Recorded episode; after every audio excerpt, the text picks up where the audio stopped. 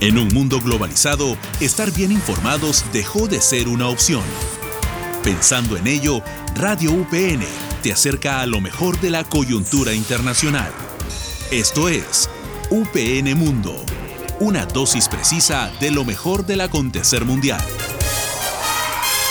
Programa producido en una alianza estratégica con CNN. ¿Cómo están amigos? Bienvenidos a un nuevo programa de UPN Mundo, programa producido en marco de una alianza entre CNN y la Universidad Privada del Norte. Les saluda Gabriela Luyo y me encuentro con Aaron Molfino. Aaron, ¿cómo estás? Todo bien, Gabriela. Muchas gracias. Es un gusto estar aquí para nuestro tema de actualidad, que en esta ocasión es la solicitud de ingreso a la OTAN que ha, se ha puesto por parte de Suecia y de Finlandia. Así es, Aaron. Además estará con nosotros desde España Lucas Martín, analista geopolítico, conferenciante y escritor. Esto más adelante. Así es. Además tendremos nuestra sección de actualidad con los acontecimientos en torno a la guerra que se mantiene entre Rusia y Ucrania. Pero antes de todo esto tenemos nuestros audio titulares. Estamos en la situación en Europa donde Rusia actúa de manera muy agresiva con sus vecinos. Estamos teniendo una guerra en Ucrania, así que creo que ya estamos ahí. Y ahora tenemos que asegurarnos de que algo que está sucediendo en Ucrania en este momento no vuelva a suceder nunca más en Finlandia. Esta fue la primera ministra de Finlandia, Sanna Marin, quien criticó la postura agresiva de Rusia contra sus países vecinos. Esta solicitud ha ocasionado que Rusia deje sin suministro eléctrico a Finlandia. La ampliación de la OTAN tiene sentido para nosotros en la medida en que se respetan nuestras sensibilidades.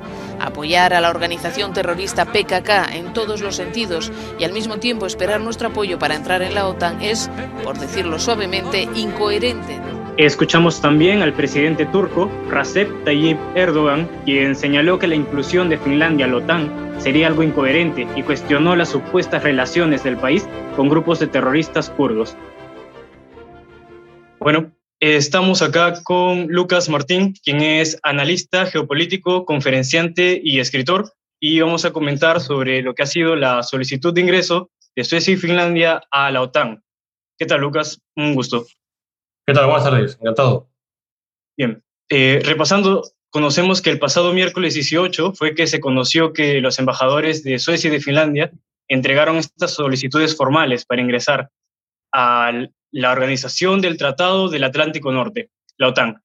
Al respecto, ¿qué es lo que impulsa a estos países a abandonar la posición neutral que mantuvieron durante décadas? ¿Por qué, por qué esto sería importante justo ahora? ¿Qué opinas, Lucas?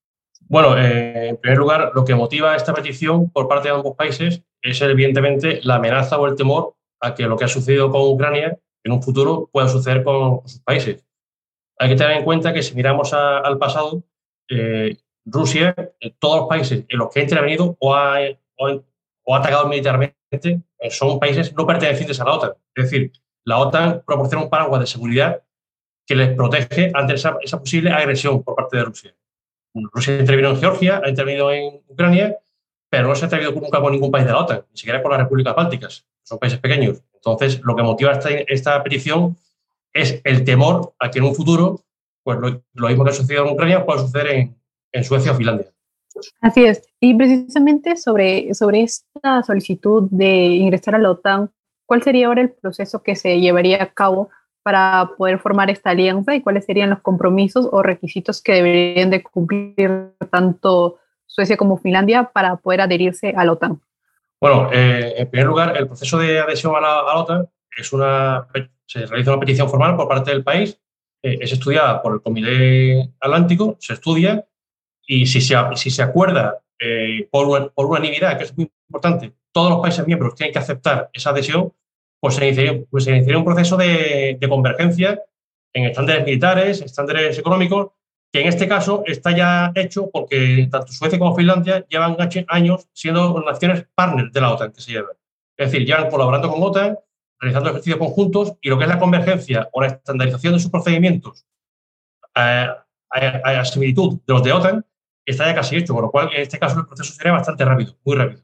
Sí, hablando de esta unanimidad que es necesaria, eh, hemos escuchado que el presidente de Turquía, quien es Recep Tayyip Erdogan, anunció que vetaría esta entrada si estos países mantienen una política de acogida a militantes kurdos, que es lo que él acusa.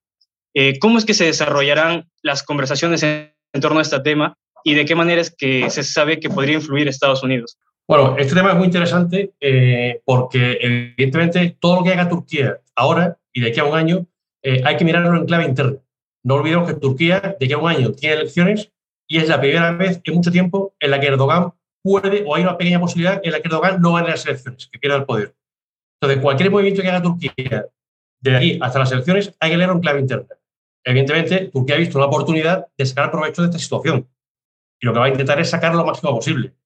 Es muy difícil, por no decir casi imposible, que un país miembro de la OTAN, en una situación como esta, eh, dé un paso tan importante y tan trascendente como vetar el ingreso de Suecia o Finlandia. Turquía no va a hacer eso. Lo que está haciendo es, presionar para negociar y para obtener beneficios. ¿Qué beneficios puede obtener?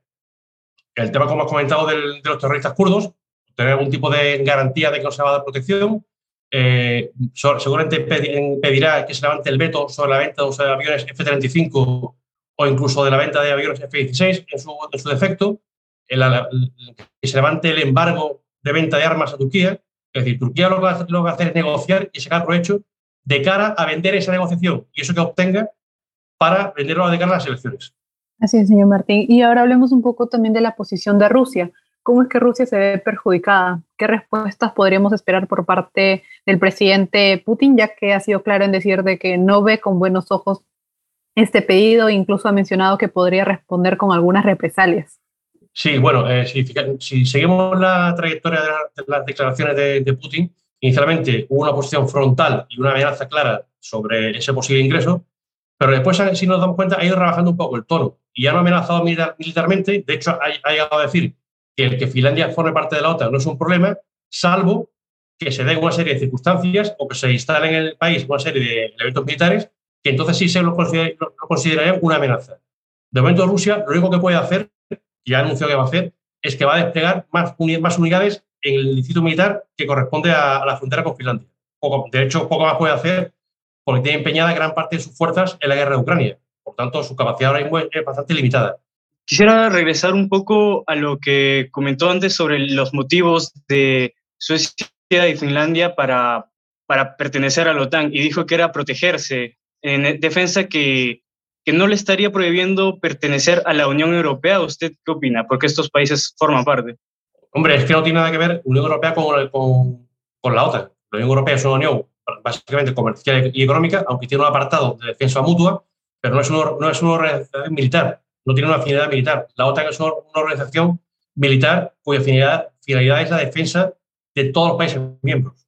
Entonces, esa, es la gran diferencia entre, entre ambas en Rusia a priori y el tema de la Unión Europea, aunque le pueda perjudicar, le afecta evidentemente, pero no, no, no, tiene motivos para oponerse, lo que se le preocupa desde su punto de vista es la pertenencia a una organización militar, porque aunque nosotros lo veamos de otra forma, Rusia sí ve a la OTAN como una organización eh, agresiva hacia, hacia ellos.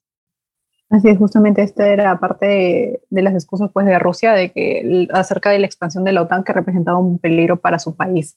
Eh, respecto a esto, ¿cuánto podría tardar el proceso de la adhesión de ambos países a la OTAN, ya que vemos, por ejemplo, declaraciones como del presidente Putin o también las posturas del presidente de Turquía, como antes lo mencionó? Eh, en este caso, un proceso que normalmente llevaría bastantes meses, incluso años, yo creo que va a ser un proceso muy rápido que la, presentación formal se va a hacer en, en Madrid, en la, reunión que tiene la OTAN en Madrid este mes de junio, y seguramente antes de final de año ambos países sean miembros del plano de derecho de la, de la alianza. ¿Finales de junio, dijo Bron? No, en, en, Madrid este año en junio hay una, hay una reunión de la, de la OTAN. Eh, en esa reunión seguramente sea la presentación oficial de la candidatura o la, petición de, formal de entrada a la OTAN. Se iniciarán todos los proceso y antes de final de año ambos países serán miembros de pleno derecho. De Entonces, lo más probable, y en todo caso, esta invasión de Rusia a Ucrania, que inicialmente era para impedir la extensión de la OTAN, terminaría siendo contraproducente. Efectivamente, eh, si, lo miramos desde ese, punto de vista, es el gran fracaso estratégico de Rusia. Una intervención que tiene como finalidad alejar la, la frontera de la OTAN de la frontera de Rusia, o perdón, alejar a la OTAN de la frontera de Rusia, ha tenido como consecuencia inmediata que la frontera de Rusia con la OTAN se extienda en 1.200 kilómetros más aproximadamente. Así es, bueno, entonces muchas gracias por aclararnos muchas cosas de este, de este tema importante que sucede en la comunidad europea y del Atlántico. Y eso sería todo con nosotros. Muchas gracias, señor Lucas Martín. Muchas gracias. Gusto. A su disposición.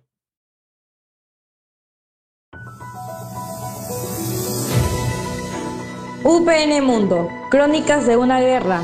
Traemos lo más resaltante de la semana sobre el avance de la guerra entre Rusia y Ucrania. En otra luz, el conflicto a nivel mundial entre Rusia y Ucrania y los daños que trae este consigo ha orillado a que los líderes de la nación de Ucrania tomaran una decisión con respecto a sus filas militares, evacuando 264 personas de la ciudad de Mariupol en una elaborada operación de rescate. Durante los meses anteriores se habían reportado cientos y cientos de hombres heridos quienes habían aguantado más de 80 días en la ciudad, bajo condiciones peligrosas. Esto con la misión de rescatar y proteger a los civiles afectados por la guerra entre ambas naciones. No fue hasta el pasado 16 de mayo, gracias a un acuerdo logrado por las constantes negociaciones hechas con representantes de los militares ucranianos, que el presidente Volodymyr Zelensky, junto a la Cruz Roja y a las Naciones Unidas, pudieron evacuar a 264 militares ucranianos heridos en Sobstal, los cuales recibieron toda la ayuda médica necesaria. 153 personas heridas de gravedad y otras trasladadas a correctores humanitarios. Actualmente Ucrania tiene como prioridad rescatar a todos los defensores de la cesadía de Mariupol, mediante negociaciones y operaciones similares. Se menciona también que han abierto un corrector humanitario dentro de la zona por donde los militares heridos son transportados a otro centro médico con mejor atención. Bien, esto ha sido todo por esta ocasión. Agradecemos su atención y su escucha en UPN Mundo y los invitamos a estar pendientes a futuros programas y a todo lo que es Radio UPN. Así es, y recuerden que este programa ha sido desarrollado en el marco del convenio entre la Universidad Privada del Norte y CNN. Soy Gabriela Luyo y estuve acompañada de Aaron Molfino. Esto fue UPN Mundo. Hasta la próxima.